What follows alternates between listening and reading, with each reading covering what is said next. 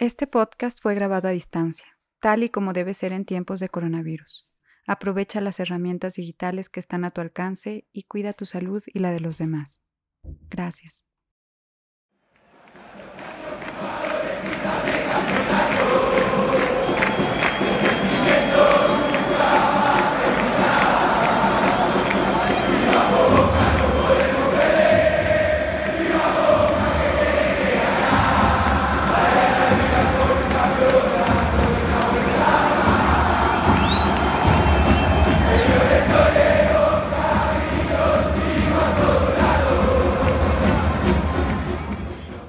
Me preguntó cuando iba a ir a Boca, profe, ¿qué hago? ¿Voy a Boca? Anda a Boca. Vas a jugar en un club argentino que es el mejor del mundo, aunque yo soy de River, este, anda a Boca porque vas a jugar de, con jugadores extraordinarios que hay en Boca, te va a gustar mucho Argentina, pero no sé si vas a tener cavidad, porque en ese momento en, en la Argentina jugaban en un partido solamente tres extranjeros.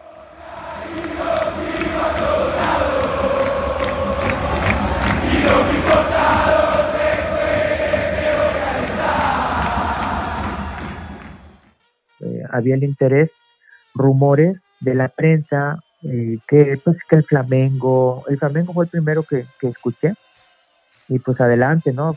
Por ahí había unos, unas gentes que, del Flamengo que querían hablar conmigo y todo eso, y hablaron con representantes, no sé hasta, hasta qué término fue. Después yo escuchaba el Real Madrid y digo, pues ¿dónde firmo, caray? Y total, ya no me hice más ilusiones, más nada, hasta ya después de, que acabó el torneo y, llegando al Necaxa, pues ya me dicen que habían tres equipos que se interesaban por mí. A mí cuando me dicen estaba Boca Junior y todo eso, yo me acuerdo que lo, consulté con, con Manuel Sol, mi compadre, en aquel entonces en Necaxa, estábamos en Necaxa, y digo, no mames, está el Borussia Mönchengladbach, está el Mónaco, y está Boca Junior, y me dice el Manolo, no mames, chingón jugar en Argentina. Y yo, pues sí, ¿verdad? No mames, está cabrón ese pinche equipo y la madre, no, y aparte llega Maradona y, está volando el tal y todo. Y yo, no mames, te ilusiona. Teníamos muchos amigos argentinos. Primero nos llevamos excelente con, con el ratón Zárate, eh, que nos contaba muchas cosas de, Argentina. Obviamente todos nosotros eh, sabíamos lo que, lo que eran todos los equipos argentinos, eh, todo cómo se vivía el, el, fútbol en aquel, en aquel país. Y, y, cuando se le dio la oportunidad a Luis, eh, lo hablamos mucho, ir a jugar quizá es un fútbol donde no, no se iba a pagar mucho dinero, donde quizá eh, iba a tener que sacrificar muchas cosas, pero de lo que platicábamos es vivir la experiencia de jugar en Argentina y no solo en Argentina, en un equipo como Boca Juniors, donde tienes eh, una de las hinchadas más grandes, una de las hinchadas eh, más poderosas en el mundo. Y platicamos y, decíamos que no se podía perder eso, que pocos jugadores tienen, tienen esa oportunidad y si, si se le había presentado, no había que dejarla ir. Te visualizas. O sea, el pinche equipo de Boca Juniors y la pinche gente loca eh, cómo es en Argentina, en, el buen plan, en el buen decir, fanáticos, cómo se mueren por el fútbol, cómo apoyan a tu equipo. son, son, son cosas que necesitas vivir, son cosas que, que te motivan para estar ahí, para ser parte de ello. Y no, no, no, y aparte, pues bueno, un plus maravilloso el jugar con el, el cabrón que había sido campeón, el, el número 10, de la selección argentina, el, más grande y todo eso, no, pues sí me seduco para poder irme a, Boca Juniors. Y aparte iba a estar con, con compañeros de, talla mundial, grandes compañeros, que estuvo ahí con, con Manadona, estuvo también con Canilla, eh, fue una, una gran oportunidad y bueno, tú que, que todas esas pláticas que tuvimos de, de lo que era Argentina, el, haber vivido también en, los Panamericanos el ambiente como, como vive en el fútbol allá, fueron de las cosas que, lo impulsaron para irse. Fue eh, para mí una, una gran oportunidad, una gran vivencia la que tuvo a pesar de no haber estado tanto tiempo eh, el jugar en un club como, como Boca Juniors, eh, pocos jugadores lo pueden contar y más mexicanos, ¿no? Que no es común, no es lo común que vaya un mexicano hacia Argentina, sino al revés, ¿no? Muchos argentinos vienen, vienen para acá, así que eh, fue una, una linda oportunidad y una experiencia que la va a recordar obviamente por toda su vida, todo lo que le vio allá en Argentina, lo quieren muchísimo allá por haber, por haber ido a, a este equipo, hizo las cosas bien, por ahí metió eh, algunos goles, así que, como experiencia eh, creo que ha sido de lo mejor para Luis en, en el nivel futbolístico. La estancia de Luis en Boca duró muy poco. Lesiones, cupo reducido de extranjeros en la liga y un club que seguía girando en torno a su mayor estrella en el ocaso de su carrera limitaron su permanencia. Conmoción en el fútbol argentino y especialmente entre los aficionados y directivos de Boca Juniors. El resultado positivo en el antidoping de Maradona ha supuesto un duro golpe para este equipo, para este estadio La Bombonera, que recibió a su ídolo como nadie. Si yo fuera Maradona, viviría como él. Si yo fuera Maradona. De toda la aventura, hubo un momento especial con Maradona. Mi mejor recuerdo es haber compartido el partido contra Colo Colo, mi debut, ver y darme cuenta de que era un, un superdotado. Gol ahora de Boca Juniors, debuta como goleador Hernández, el empate cuando estábamos viendo la reiteración del cuadro de Boca, 37, 38 minutos, 37 Espina, 38 Hernández Milton. Le voy a ser bien franco, no lo vi. ¿Qué quiere que le diga? Estaba viendo la repetición, estábamos comentando la astucia de Espina cuando vino este gol de Boca Juniors, uno a uno. Nadie lo vio, estaban aquí, la gente estaba mirando el monitor y nadie vio el gol de Boca Juniors. Juego con Maradona, juego con Canilla y todo eso, y meto el gol del empate. Y de regreso, pues ya veníamos perdidos, ¿no? De regreso, este, venimos en el avión, en el charter, y todos venían, este, ay, más o menos. Eso fue un sábado, el jueves que llegó, que llegó este, Diego a llega y, estoy en el vestidor así, y después se me dice, Luisito, Luisito, vení, ¿dónde estabas en el hotel el sábado que, te fuimos a buscar, el Guillo y yo? Íbamos a festejar tu gol, íbamos a celebrar tu gol con, con 20... pero pues en aquel entonces no, no hubiera ido, pues este, estaba, estaba casado, este, no sabía qué pedo, por algo pasan las cosas y, qué bueno que no me, que no me encontró en, en, el hotel porque ya me había cambiado. En diciembre de 1997, Luis acordó su regreso a Necaxa. Se cumplió un año natural y Luis lo terminó como lo había iniciado, siendo delantero de los Rayos. La diferencia, Luis era la figura y el centro delantero de la selección. En la dirección técnica también hubo un cambio. Manuel Apuente seguía siendo su entrenador, pero ahora a nivel nacional. Y un partido que gana, si yo fuera Maradona, perdido en cualquier lugar, la vida es una tómbola. Soy Antonio Rosique, periodista deportivo de TV Azteca, Radio Fórmula. Estoy en TV Azteca desde 1996 y me tocó seguir de cerca la eliminatoria mundialista y también la era de Bora Milutinovic al frente de selección mexicana. Em, a más de dos décadas de aquella eliminatoria mundialista y de aquel cese de Bora Milutinovic, lo que recuerdo es que, primero que nada, aquella selección mexicana en la eliminatoria, si bien no perdió un solo partido, y calificó con anticipación y calificó sin grandes, sin grandes nerviosismos, ni crisis, ni, ni gran desgaste.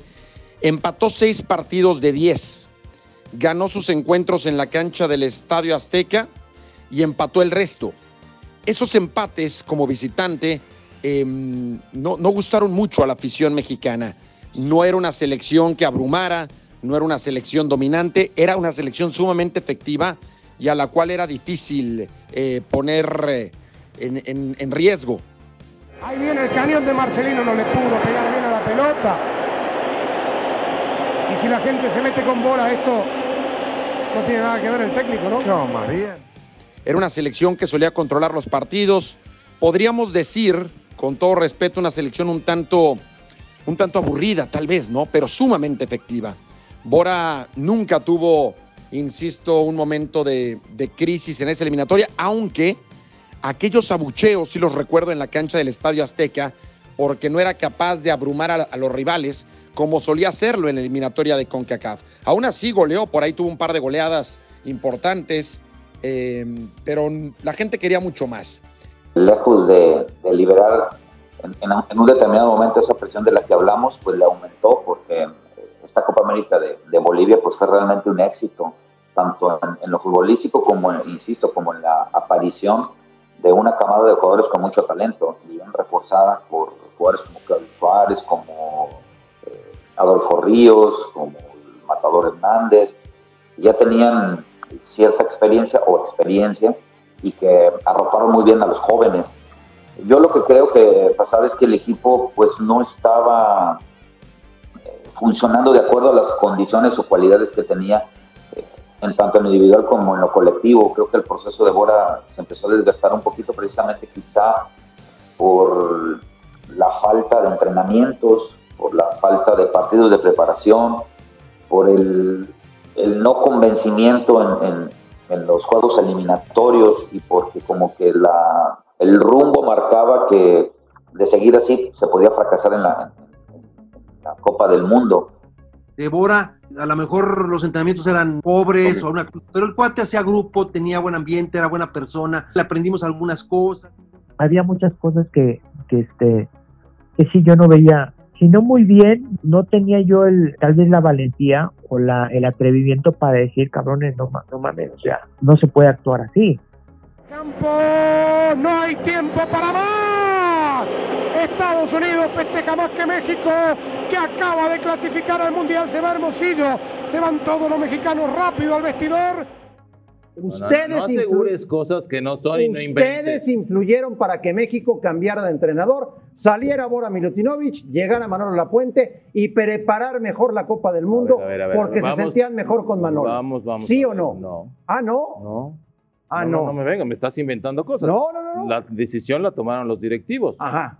Y ustedes no hablaban con los directivos. No, no, no, yo no. No les pedía su punto de vista No, Burillo Por supuesto y que Cuchonal. había gente, bueno, no, no, no solo era Burillo y Cuchonal, Ellos había dos muchos mandaban. directivos. Ellos dos Pero mandaban. había gente, pero no me estés diciendo que los jugadores, o sea, si ¿No me dices- influyeron?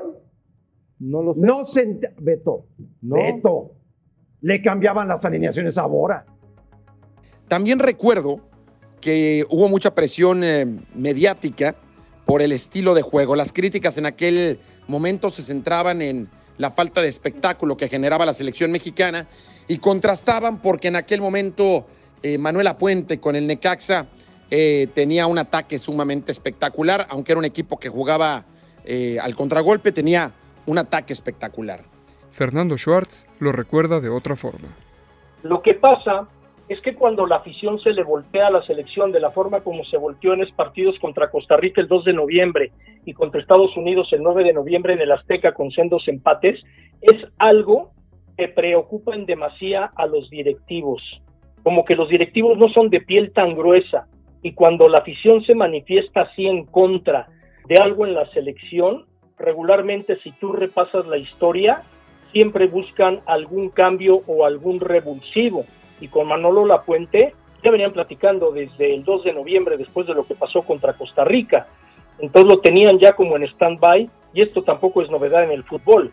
En el fútbol siempre tienes tu carta A, B y C por si el uno falla y a final de cuentas pues determinaron que Manolo Lapuente, que ya había fracasado una vez en una Copa Oro con la selección mexicana, lo cual le costó el puesto, recibiera una segunda oportunidad Calificados pues prácticamente estábamos, pero no era nada más ese, ese deseo, sino la intención era trascender en el Mundial y creíamos que con este proceso este, pues, no, no se iba a poder, ¿no? Entonces, pues digo, yo ya después desconozco exactamente las razones de por qué se toma esa decisión, quién la toma, bajo qué circunstancias. Hubo rumores ahí de que algunos jugadores intervinieron precisamente en, en, en este pues en este deseo de, de, de, cambiar de timón, yo la verdad es que no estoy involucrado y tampoco puedo hablar a ciencia cierta de, de que si esto sucedió, porque si es que de la noche a la mañana y después de aquel 0-0 contra Estados Unidos en, en, el Estadio Azteca, pues fue el resultado que detonó precisamente a Manolo, Manolo Lapuente tomar el cargo.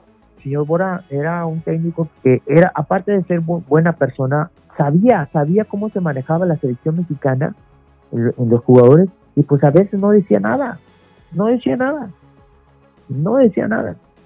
Entonces, cuando pasa esto, hay una discusión ahí sí, y en la que yo no estuve, y sí, ahí se trataron temas muy malos, y ahí explotó, y es cuando deciden sacar a, a Goran los directivos de la Federación Mexicana. Bora ni se imaginaba que lo iban a quitar. Tan es así en el vuelo charter de regreso después del juego en Jamaica en el mes de noviembre de 1997, que fueron tres juegos consecutivos, el 2, el 9 y el 16, y los tres no los ganó, que fue cuando empezaron los abucheos. Este, Bora en el avión me enseñó, y lo vi yo con mis ojos, venía haciendo la lista para la Copa Confederaciones que iba a ser a fin de año en Arabia Saudita. Él venía haciendo su lista y mientras en tierra se fraguaba la llegada de Manolo Lapuente a la selección. Había un técnico que quería estar en la selección, había eh, directivos de la Federación Mexicana que querían a ese técnico, todo se dio y ese técnico era Manolo. Había también un malestar del técnico de la selección mexicana por los cuestionamientos que si no hacían metían a fulano de tal.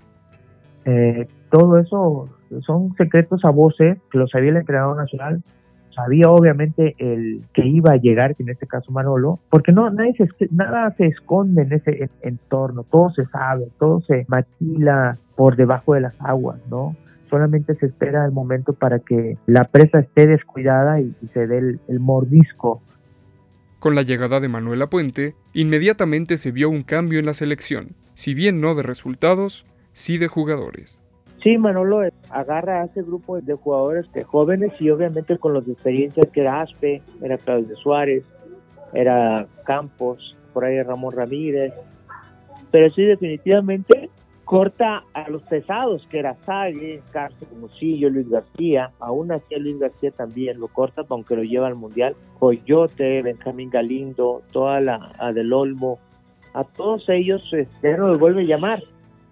Yo siento que los que estuvieron antes, que no se dieron cuenta que había gente muy importantes, chavos muy importantes y con hambre, con hambre de, hacer historia en la selección mexicana yo creo que en aquel tiempo, y, y lo que recuerdo también, y habría que, que, cuestionar, poner el tema sobre la mesa, es qué tanto jugaron también eh, algunos promotores importantes, representantes importantes del fútbol mexicano en, en aquel movimiento de piezas.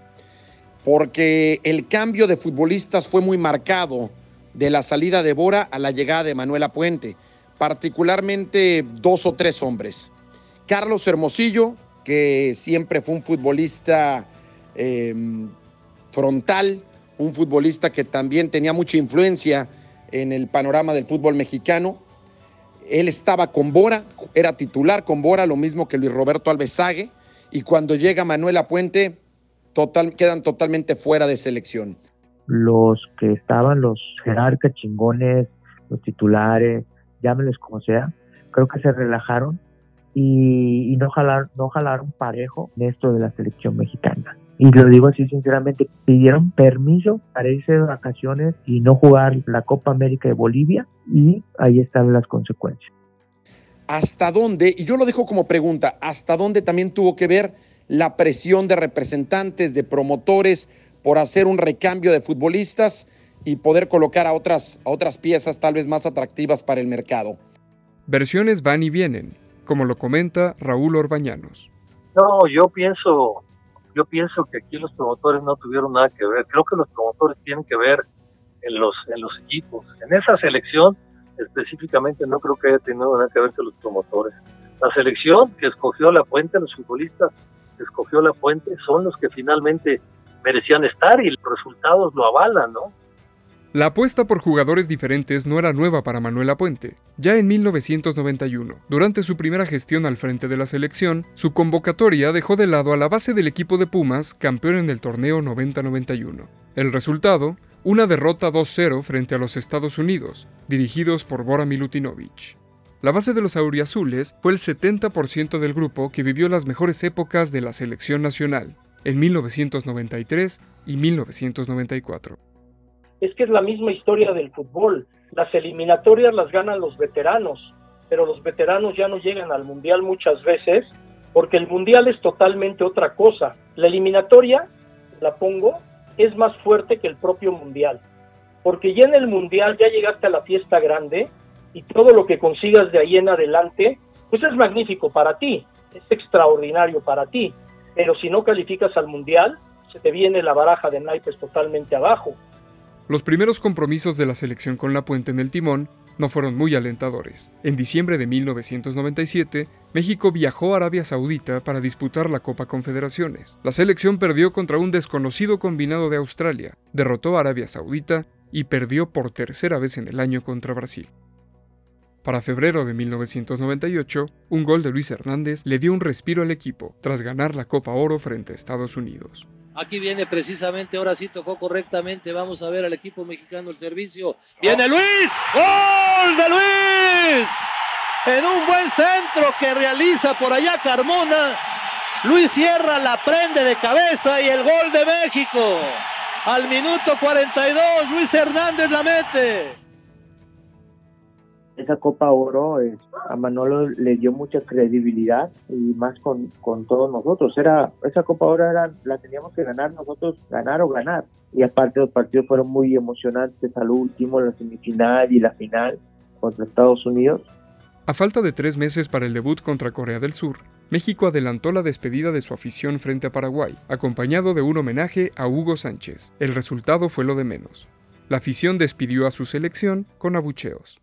Esa la bomba Rubén Luis Díaz, arquero de Rayados del Monterrey. Y no agregó nada, llegó el árbitro central Ronald Gutiérrez de Costa Rica. La selección nacional mexicana 1, la selección nacional del Paraguay 1. Yo creo que e-, esa despedida de la que tú estás hablando fue más un reconocimiento hacia Hugo Sánchez. Fue contra Paraguay, si no me recuerdo, entonces este, sí. Y bueno, pues yo creo que la intención en ese momento era irnos ya prácticamente a Europa estar un poquito alejados de toda la presión, como bien lo dices, que existía alrededor del grupo. En principio, la preparación de la selección comprendería un total de 12 partidos, entre los que destacaban varios juegos contra equipos similares a Corea, en una gira por el continente asiático que terminó por cancelarse. Y el plan de trabajo que presentó La Puente le fue muy atractivo a la gente porque la selección se presiona mucho cuando vive en su entorno y la selección cuando se sale de su entorno y se olvida de estar oyendo la televisión, de leer los periódicos, de ver las críticas, el jugador se siente más suelto. Y aparte, creo que fue un gran acierto de la Puente porque hizo un gran grupo, porque experimentó lo que quería, México viaja a Sudamérica a enfrentar a Boca Juniors, a la Universidad Católica de Chile y a un equipo de juveniles chilenos. En términos de resultados fue una gira desastrosa, pero con resultados positivos extra cancha. Señoras y señores, Boca acaba de ganarle a la selección mexicana de fútbol. Otros jugadores fueron rindiendo en Sudamérica, ganaron su boleto. Jaime Ordiales, por ejemplo, lo ganó en el estadio de Boca.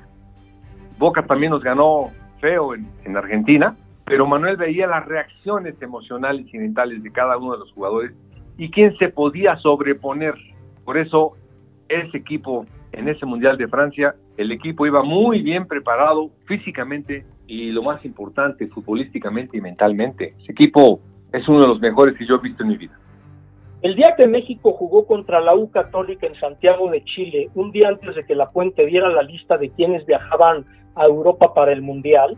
Estábamos en el hotel y estaba platicando la puente con Alejandro Orbañanos y me acerqué yo ahí a saludarlos. Y Manolo me dijo, oye tú, oye, ya que vamos a estar en Italia, que los muchachos vean al Papa, sería una motivación extraordinaria. Y este, yo ahí de metiche le dije, oye, pues si quieres yo te ayudo. Y me dice, ¿tú cómo vas a ayudar? Yo déjame hablarle a Valentina Larraqui, ella tiene todo el acceso en el Vaticano. Al día siguiente me comuniqué con Valentina y me dijo Valentina, sí, déjame checar fechas y con todo gusto. para no hacerte el cuento largo, una noche el equipo pernoctó en Roma porque el Papa lo recibió en el Vaticano después de la audiencia general y los saludó mano a mano a cada uno de ellos, les dio la bendición y estuvo con ellos.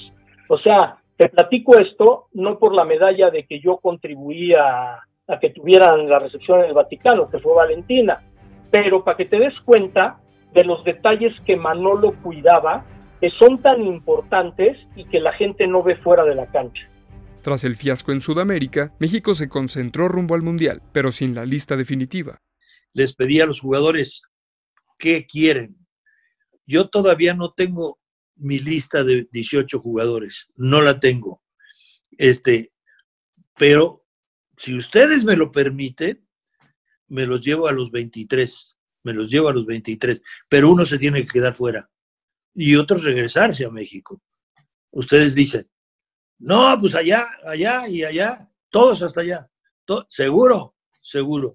Ya con la lista aprobada, a los seleccionados se les otorgaron algunos días de descanso para posteriormente iniciar la concentración en Avándaro. Sin embargo, la federación tenía que cumplir primero con un negocio que incluía 300 mil dólares. Así que se solicitó a los seleccionados que interrumpieran sus vacaciones para trasladarse a Los Ángeles, a jugar un amistoso contra Perú, combinado que no estaba clasificado al Mundial. Sí, empezaban a, ver los convenios con, gente allá, con marcas, patrocinios, más que nada con la gente de, televisión. Y intentaba encaminando algo que después ya no se pudo parar, lo que son los, convenios económicos con, con, las empresas de Estados Unidos, con la gente de todo esto, el contubernio. Y, y es algo que ya no se ha parado. Pues esto de los famosos Moletour que pues se ha dado desde comienzos de la década de los 90 es eh, de verdad increíble. Aquí más que el fútbol lo que eh, buscan los directivos es llenarse los, los, bolsillos de dinero y pues si lo que más te ofrece es eh, hacer una gira por Estados Unidos con equipos de segunda o de tercera, con selecciones que no te dejan nada, pero que eh, en lo económico sí te llenan la bolsita, pues los van a seguir haciendo, ¿no? Se dieron los primeros encuentros, eh, promotores como Noel Limón llegaron y empezaron a ofrecer dinero para que la selección hiciera un tour de partidos amistosos y ahí se dieron cuenta que estos partidos que futbolísticamente no nos dejaban absolutamente nada, pues sí eh, lograban redituar económicamente no solamente para la federación, sino para los diversos equipos que prestaran a los jugadores y pues de algo pasajero y que se hablaba que era para recaudar eh, una cantidad importante de dinero para poder hacer partidos de mayor jetatura con el tricolor, pues no fue así. Son partidos que año con año se repiten con equipos ya eh, digo de segunda, selecciones de segunda y de tercera, eh, centroamericanas que no nos dejan nada, inclusive luego traer equipos africanos, pero pues nada de nada, ¿no? No, no nos enfrentamos a grandes potencias pensando en el futuro del fútbol nacional, como por ejemplo sucedió en la década de los 50 y 60 con los famosos pentagonales y hexagonales, que eso sí le dejaban al, al fútbol no solamente dinero, sino que le dejaban algo más. Así lo explica Juan Villoro. ¿Qué podemos nosotros decir del desarrollo de la selección? Que es un equipo muy querido por la gente, muy respaldado por el público, eh, que genera un negocio extraordinario. Francisco Javier González, el comentarista deportivo que suele hacer estudios estadísticos, dijo en una ocasión que es la cuarta selección que más dinero genera en el mundo. Si hoy en día no es la cuarta, estará sin duda entre las seis primeras, porque tenemos un mercado eh, interno muy grande y muy leal. De modo que esta selección respaldada por el público, por los consumidores, eh, puede ir al Mundial sin que se asocie el triunfo con la calidad deportiva. Es decir, jugando mal se genera mucho dinero. Eh, yo no justifico, pero entiendo un poco a la Federación Mexicana de Fútbol en un concepto y en una razón. El dinero que gana no lo va a ganar en ningún otro lado. Y con ese dinero se mantiene la estructura de selecciones menores nacionales y ahí están los casos de la sub-17 que ha sido exitosa, la sub-20 que ha estado a punto de dar el campanazo, la sub-23 que va olímpico, la formación de la 13 y la 15, el mantenimiento del centro de alto rendimiento. O sea, son muchas cosas de ventaja para la estructura del fútbol mexicano, aunque en lo deportivo, solamente bajo escasas ocasiones que ha habido rivales de gran alcurnia, pues es lo que le da al técnico nacional lo que quiere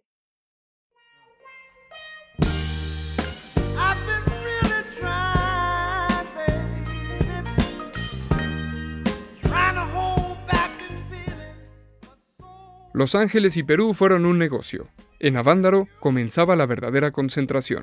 Pero en los días que los seleccionados se tenían que relajar más, surgió una controversia. Manuela Puente anunció que los jugadores serían unos seminaristas, sin ningún acceso a la actividad sexual en Francia.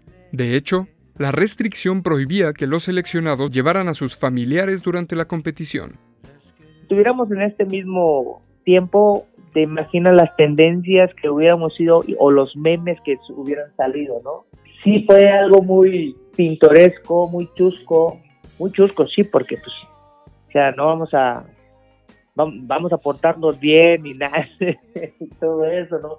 No vamos a desgastar las piernas y todo eso, y eso sí le fue muy, muy sonado, cosa que en el caso de muchos, o sea, no, nos valía madre, nos valía madre porque pues en esa situación y en ese momento ya, te lo juro, es en lo último que piensas, en lo último que piensas, estás tan concentrado, estás tan metido, estás tan comprometido con un magno evento que, que va a venir eh, por días, eh, caray, eso, eso es un sacrificio que, chido, es un sacrificio chido.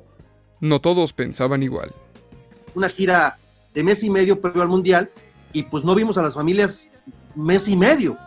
Y entonces ya una semana antes del, del primer partido, pues estábamos en un castillo que se llamaba Fontanella y pues era el hotel en el castillo, pero y un, un, jardín brutal para entrenar y todo y había un campo de golf. Y de repente este, nos dieron permiso de que fueran las familias. Yo era jugador, fue mi esposa, fue mi hermana que era esposa de Beto, fueron las esposas de todos los jugadores. De hecho, tengo un, un video donde estoy cabeceando con mi hijo Ricardo que tenía nueve años en ese momento y cabeceando la pelota, padrísimo. Y de repente, pues íbamos en el carrito de golf y mi hijo feliz manejando, ¿no? y pues manejando y como no nos dieron permiso de ver a las esposas, a las familias, es la verdad, pues este, pues a algunos se les hizo fácil agarrar carritos de golf, ¿no? Entonces yo venía con mi hijo y mi esposa en el carrito de golf y de repente, no, espérate, y le daba yo la vuelta para acá y de repente, no, no, vente por acá y pues, escondiendo, ya que la gente se imagine lo que, lo que quiera, ¿no?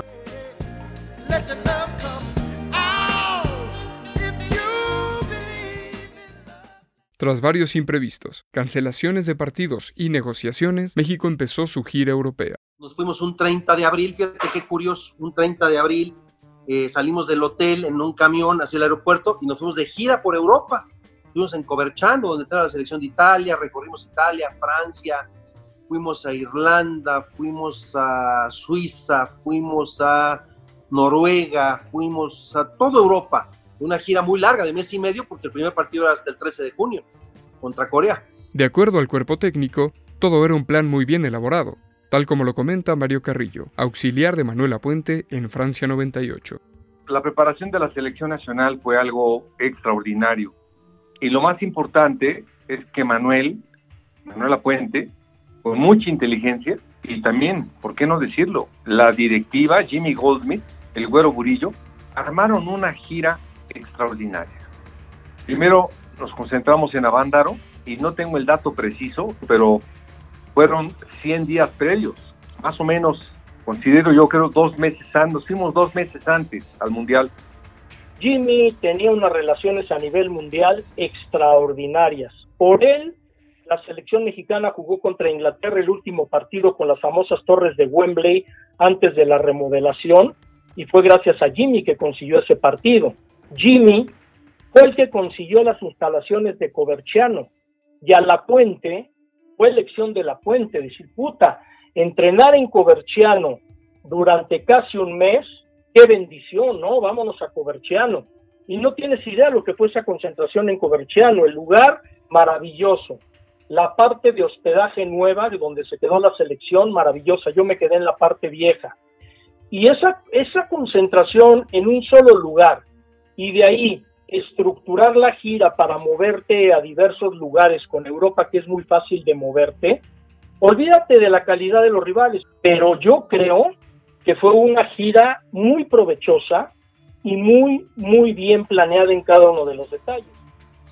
Eh, recuerdo aquella gira como una gira un tanto extraña, sí, porque los resultados no fueron los más luminosos, pero al mismo tiempo ya cuando Manuela Puente y Mario Carrillo platican de, de aquella gira, pues tuvieron que ir tomando decisiones intempestivas para tratar de que no hubiera lesionados, de que el equipo eh, mantuviera la moral alta.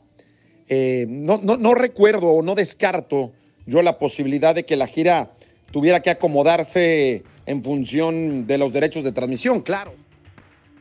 Pues mira, lo que sí recuerdo es que la preparación para el Mundial de 1998 dejó mucho que desear, porque primero hubo unos partidos que se jugaron en Italia, inclusive contra el equipo de, eh, Venecia, que era un equipo de segunda división, eh, y varios partidos más de ese tipo de baja calidad, pues porque lo que quería la, la televisora, en este caso Televisa, era, era partidos para transmitir, pero fueron de muy baja calidad. Mejoraron después, cuando ya se empezó a jugar, que se fue a jugar contra el Wolfsburg, que se jugó, me parece, que contra Irán el último partido. Esos ya fueron más serios, pero los otros dejaron mucho que desear. Entonces, eso fue sacarlos de un entorno hostil que siempre se crea en torno a la selección mexicana y el estar fuera fue maravilloso, con todo que los resultados no fueron los padrísimos en los marcadores, pero eran riesgos totales que Manolo Lapuente tenía contemplados, por lo cual no había ninguna preocupación por los resultados, sino por los funcionamientos. Se, se privilegió los intereses televisivos sobre realmente la preparación de la selección nacional. Eh, la preparación acabó sirviendo al último, pero los primeros partidos, bueno, todos los partidos sirven, ¿no? Pero hubiera sido de más provecho quizá jugar contra selecciones o equipos de mayor jerarquía, pero pues se, se escogió esos rivales porque no se encontraban y porque había que tener partidos para la televisión. y para colmo, eh, una vez llegados a Europa, estuvimos en diferentes países haciendo parte de nuestra preparación y algunos juegos am- amistosos, pues los resultados tampoco se daban, entonces, este, sinceramente, nos volteábamos de repente a ver unos a otros porque nos fuimos con dos meses de anticipación, en donde hubo detalles que nos fortalecieron, pero también hubo momentos en los que eh, la incertidumbre y el y el proceso parecía que se quebraba, como que sentíamos que si no lo resolvíamos también nosotros como grupo, más allá de la presión que podía tener el cuerpo técnico, pues esto iba a ser un fracaso. Eh, entendíamos y de repente no, que Manolo en algún partido pusiera un equipo, luego en el siguiente otro, y como que eso de repente podía llegar a causar cierta desconfianza en los jugadores porque nadie se sentía titular, nadie se sentía este, con un puesto seguro y, y el jugador mexicano no está muy acostumbrado a eso, en otros países sí se ve con cierta normalidad. Lo más importante es en una Copa del Mundo la elección del jugador, bajo cinco puntos importantes, físicamente, técnicamente, tácticamente, que es el pensamiento del entrenador, cómo lo asimila el jugador. Hay, hay gente que te asimila tácticamente lo que tú le dices y hay jugadores que no, mentalmente, por supuesto. La palabra mentalmente es quién y qué reacciones tienes cuando estás sometido a alta presión. Mario era el auxiliar de Manolo, era quien se metía como rata de biblioteca a ver los videos y todo, y un auxiliar muy valioso porque Mario ve muy bien el fútbol y cuando el técnico está metido en la adrenalina del partido, tener un auxiliar como Mario era importantísimo porque le daba los toques a la selección. Pero mi apreciación personal y de lo que yo vi, lo que Manolo quería era crear una competencia interna donde nadie se sintiera seguro para que nadie aflojara. Me acuerdo, no te acuerdas, Luis, jugábamos un desastre en, en el Mundial y la puente, no importa, el día 13 es el partido más importante. Y nosotros decíamos, pues este tipo está loco, o sea, que no ve, está ciego, ¿cómo estamos jugando? ¿Dónde dice que vamos a estar bien? ¿En qué momento? ¿En qué momento? Claro, tú, tú eras como, o sea, tú eras como parte de la perrada y de los titulares Sí. de la parte de la perrada. Güey, no, no le ganamos ni al atleta campesinos, güey, perdíamos A todos los nadie. partidos. Sí, sí, sí. sí. Bueno, entre nosotros éramos, no jugábamos tan bien que ni metíamos goles, imagínate, cuando hacíamos Sí, interescuadras, Partidos apretados. partidos muy apretados, 0-0. Los partidos de entrenamiento le sirven nada más al técnico. Vaya, a la unión de jugadores también, eso lo vas viendo, su, su respeto hacia su compañero, su ayuda con el compañero. El compañerismo es fundamental. Es, es, es- esto uno tiene que buscar siempre que se unan entre ellos. Aunque a veces eh, se- rían un poco de uno, pero lo más importante es que ellos se unan. Y era parte de eso, parte de que se unieran. Y la verdad es que se, hubo un conjunto muy fuerte entre ellos, hubo ese carácter, si no amigos, se, se vieron compañeros, como dije, no, no, no, no quiero que sean cuates. Si se hacen cuates, qué bueno, pero lo que me interesa es que sean compañeros, que volteen a verse, volteen a ver con quién están, y ya una vez que lo vean, van a decir, a ese hombre te puede salvar. Ese que te cae mal, ¿eh? te puede salvar un partido. Y eso sería un honor para ti.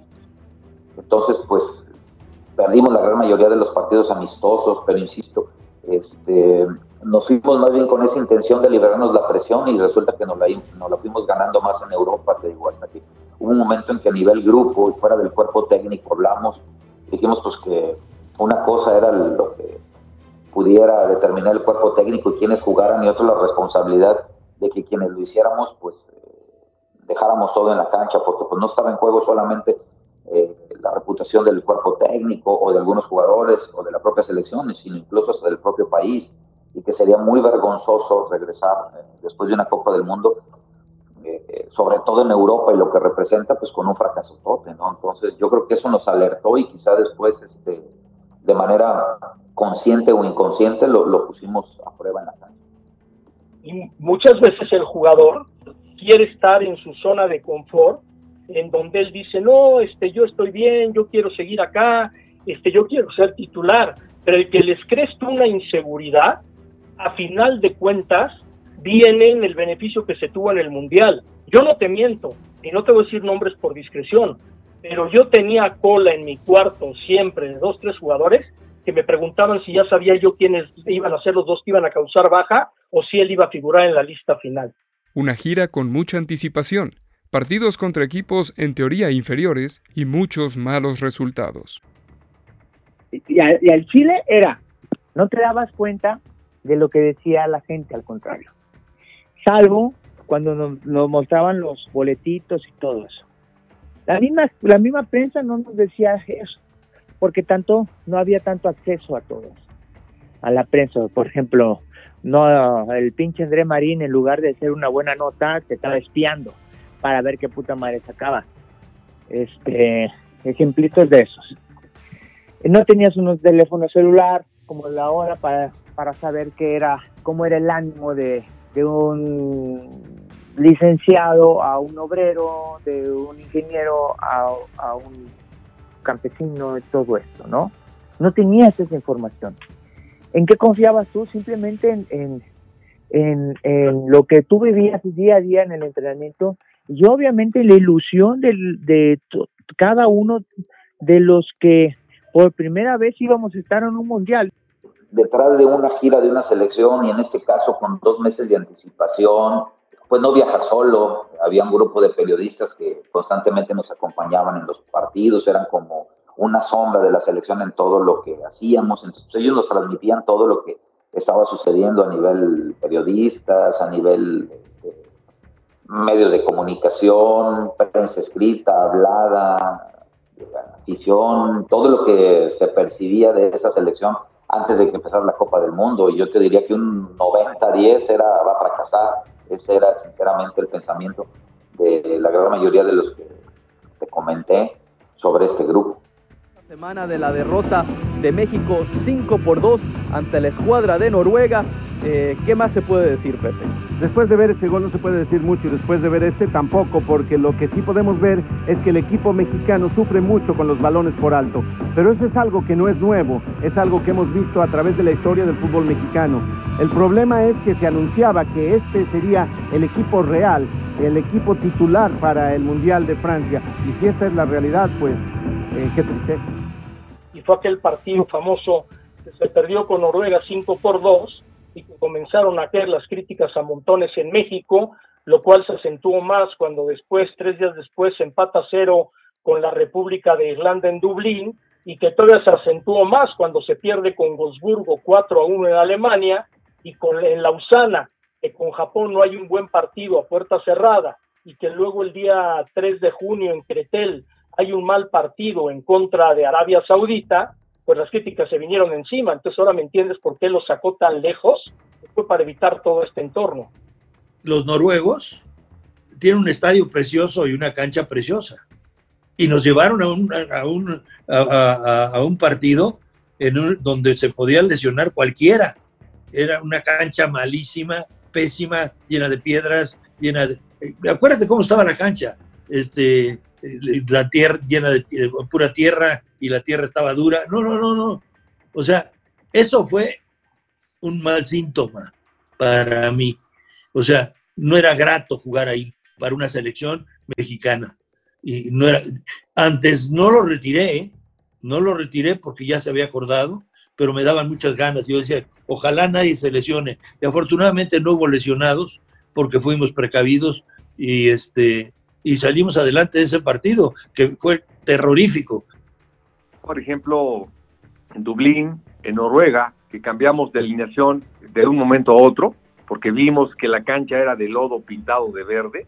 Los hermanos Flor noruegos también se querían despedir de su selección ganando, ganándole a México, y nos cambiaron la cancha, era un lodazal, y Manuel pues, cambió toda la alineación.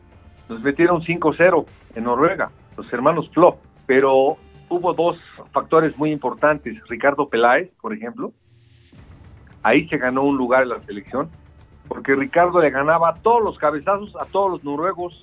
Al otro día, a la hora del partido contra Noruega, que perdimos 5-0, ahora sí que no perdimos nosotros, ni perdió la selección, ni perdieron los suplentes, ni nada. Hizo un cambio estratégico de, ahora sí, de cuidar a un jugador y no, y no por sacrificar a los suplentes. Y pues les metieron cinco. Igual también, si hubiéramos estado nosotros, nos hubieran metido cinco o seis también. Entonces eso te da que la mente de Manolo que estaba contando todos esos aspectos, tanto positivos como negativos, para poder llegar al Mundial, no te digo solamente los once a un buen nivel, sino todos, todos los jugadores que tuvieron la selección. Yo recuerdo que un partido muy importante fue cuando jugamos contra Irlanda, que lastiman a Ramón Ramírez, que pensamos que a lo mejor no iba a poder jugar ya el Mundial. Gracias a Dios no fue así y se pudo recuperar, pero fue un partido muy fuerte donde ya nos sentimos el equipo bien físicamente, ¿no? Sentí una palanca en la, eh, en la rodilla izquierda y parece increíble, pero pensé que me había tronado la rodilla y pues, algo que ya me había dejado a mí fuera de unos Juegos Olímpicos y que estaba con la posibilidad latente de quedarme también de fuera de una Copa del Mundo cuando prácticamente había hecho todo el proceso, cuando tenía una espinita clavada por lo que viví en, el Mundial de Estados Unidos 94, porque sentía que era mi revancha y que me la podía perder. Afortunadamente me disiparon las dudas porque casi de inmediato y ahí en una sala de, del propio estadio pues, tenían rayos X, me hicieron unos estudios y afortunadamente salieron negativos y bueno, pues, este, lo único que pasó es que me tomé unos días de, descanso, de recuperación, de rehabilitación y afortunadamente este, me recuperé al 100%. Después, en, en, Alemania, me acuerdo que jugamos contra el equipo de la Volkswagen, el, el Wolfsburg. Ahí midió, por ejemplo, al Carrito Arellano. Lo sometió a una situación extrema, ahí lo aventó a jugar y ahí le reaccionó de tal manera que Manuel quería. Cuando fuimos a jugar contra los alemanes de práctica, yo le pregunté, a ver, ven cabrito, vas a jugar 45 minutos, no más. ¿Qué prefieres? ¿El primer tiempo o el segundo? La mayoría de los jugadores me contestaba desde el principio, profe, los primeros 45, ¿ok? Me quedé sorprendido. él me lo contestó y me dijo, pues el segundo tiempo, profe. ¿Y por qué? ¿Por qué? Dime, explícame. ¿Así veo al rival? ¿O que voy a enfrentar? Ni modo que me ponga de central, ¿verdad? Y previo, una semana antes de que arrancara el Mundial, eh, tuvimos que hablar algunos jugadores con Manolo porque Ariel no le bajaba a la intensidad física. Sabíamos que era bien importante, pero sí ya muchos, ya faltaba una semana para que arrancara el Mundial y seguíamos sintiendo las piernas muy pesadas, pero llegamos a punto, ¿eh? a punto porque una semana antes empezó a bajar Ariel y llegamos muy bien, pero por eso eran esos resultados ante, ante los rivales. No, no, no estoy de acuerdo con él. O sea, lo físico ahí está, pero dentro del campo pues, también tienes la capacidad para poder elegir y realmente este todos los equipos nos superaban, caray. Tanto en Sudamérica como en, Europa tenían más ritmo de partido, tenían más juego estaban más sincronizados, equipos obviamente con meses de integración. Mi teoría es muy sencilla. Cada vez que una selección juega contra un equipo, regularmente pierde, porque los equipos vienen trabajando de meses atrás, se conocen a ciega los movimientos, y siempre que una selección juega contra un equipo, repasa toda la historia, regularmente son empates o victorias para el equipo. ¿Por qué? Porque el trabajo de meses es mucho más grande que trabajar durante tres semanas con la selección. El panorama era, era gris, el panorama era triste, ¿no? La preparación no, había sido buena. Ya estando en Francia, la selección viaja a Alemania para jugar contra el Wolfsburg. Eh, y bueno, ese partido lo pierde México cuatro goles a uno. Eh, en el regreso, en el avión, en un avión charter, veníamos algunos periodistas, yo venía ahí, y platicando con Manuela Puente me llamó poderosamente la atención que Manuela Puente me dijo en el viaje de regreso, ya encontré ahora sí mi equipo, vas a ver lo que va a crecer esto.